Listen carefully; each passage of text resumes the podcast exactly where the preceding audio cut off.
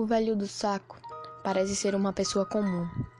Um velho meio desfigurado, segurando um saco de tecido nas costas. Diz que esse homem pega as pessoas, desmaia elas com um pouco de éter e logo depois as coloca num saco.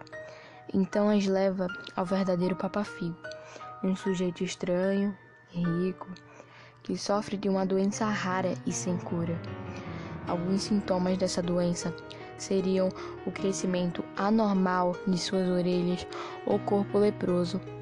Diz a lenda que para aliviar os sintomas dessa terrível doença ou maldição, o papafigo precisa se alimentar do fígado de uma criança, feito a extração do fígado. Eles costumam deixar junto com a vítima uma grande continha em dinheiro, que é para o enterro e também para compensar a perda junto à família. O papafigo é uma espécie de lobisomem de cidade. Nunca muda a forma. É um homem velho, sujo, vestindo farrapos, com ou sem um saco às costas, ocupado-se em raptar as crianças para comer-lhes o fígado ou vendê-los aos leprosos ricos. É alto e magro, conforme a região é pálido, sórdido, com barba sempre por fazer. Sai à noite, às tardes, ao pôr do sol. Aproveita a saída das escolas, os parques onde as babás se distraem com os namorados, as praças assombradas.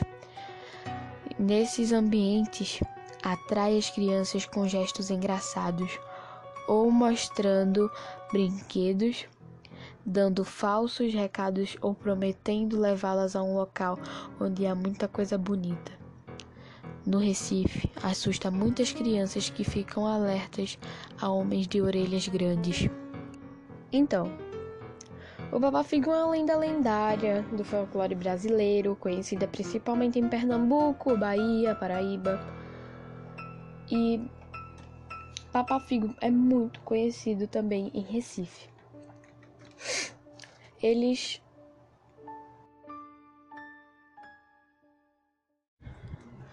O Papa Figo é uma figura lendária do folclore brasileiro, conhecida principalmente em Pernambuco. O assassino do menino Bernardo Gonzalez. Isso deu origem mais ou menos em 1910, por aí. E por quê? Porque sequestradores usavam um saco de balas para levar com as crianças mas eram mais de um sequestrador ou era o velho do saco. Então nunca se tem realmente uma história certa, uma história comprovada que é real. Ninguém comprova realmente algo que é fictício, que participa do folclore brasileiro. Então, muitas vezes, muita gente dizia, muitos pais, muitas pessoas diziam que ele matava meninos e meninos mentirosos ou malcriados.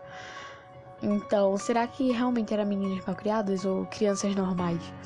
Ou qualquer criança que ele via por aí e enganava com doces ou falando algo que ia levar em um parque ou algo. Algo legal que uma criança assim se interesse por isso, porque criança é muito fácil assim de, de enganar. Não sei se é por isso que ele pega, é, ia nas crianças, porque Será que ele ia nas crianças por causa disso? E realmente fica assim, várias dúvidas sobre o Papa Figo, porque a história não tá totalmente completa, ela não parece ser totalmente completa. Características mesmo, a gente, as únicas características que a gente tem é que ele é velho, que ele tem as orelhas grandes e o nariz também por causa da doença, e também porque ele come os fígados, o sangue do fígado das crianças do curariam características essa tipo parece que não está realmente completo então a história fica meio que incompleta assim ao você ter que explicar algo sobre a história. E nessa história e nem em outras nem em uma outra história que eu procurei na Wikipédia apareceu se ele tinha família ou se essa maldição alguém colocou nele ou se essa doença é realmente raríssima que foi só nele então, parece realmente estar incompleto. E outra coisa é que essa figura do Papa Figo, ela não tem uma aparência extraordinária, vamos assim dizer, porque como costuma acontecer, o Saci Pererê, a Mula Sem Cabeça ou qualquer outro ser fantástico assim conhecido no folclore brasileiro. E ele parece comum, realmente parece comum um, um velho com orelhas grandes e nariz grandes. A, tipo, a aparência dele não é realmente assim, uau, é uma aparência normal. Ele o que só o que ele faz que é um pouco extraordinário, um pouco pesado, realmente demais. E uma característica importante é que, segundo algumas versões da narrativa assim dos da história dele é muito. Ele não sai, ele é um pouco antissocial. Ele manda. Nas histórias aparece que ele manda um velho do saco, até uns.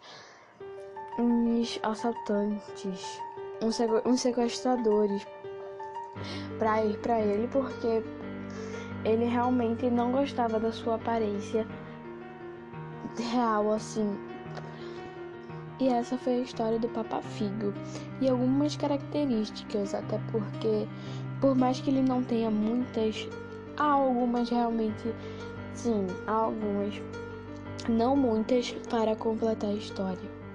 Então, é isso, terminei o podcast. Uma boa noite, uma boa tarde, um bom dia para qual hora a senhora professora está assistindo.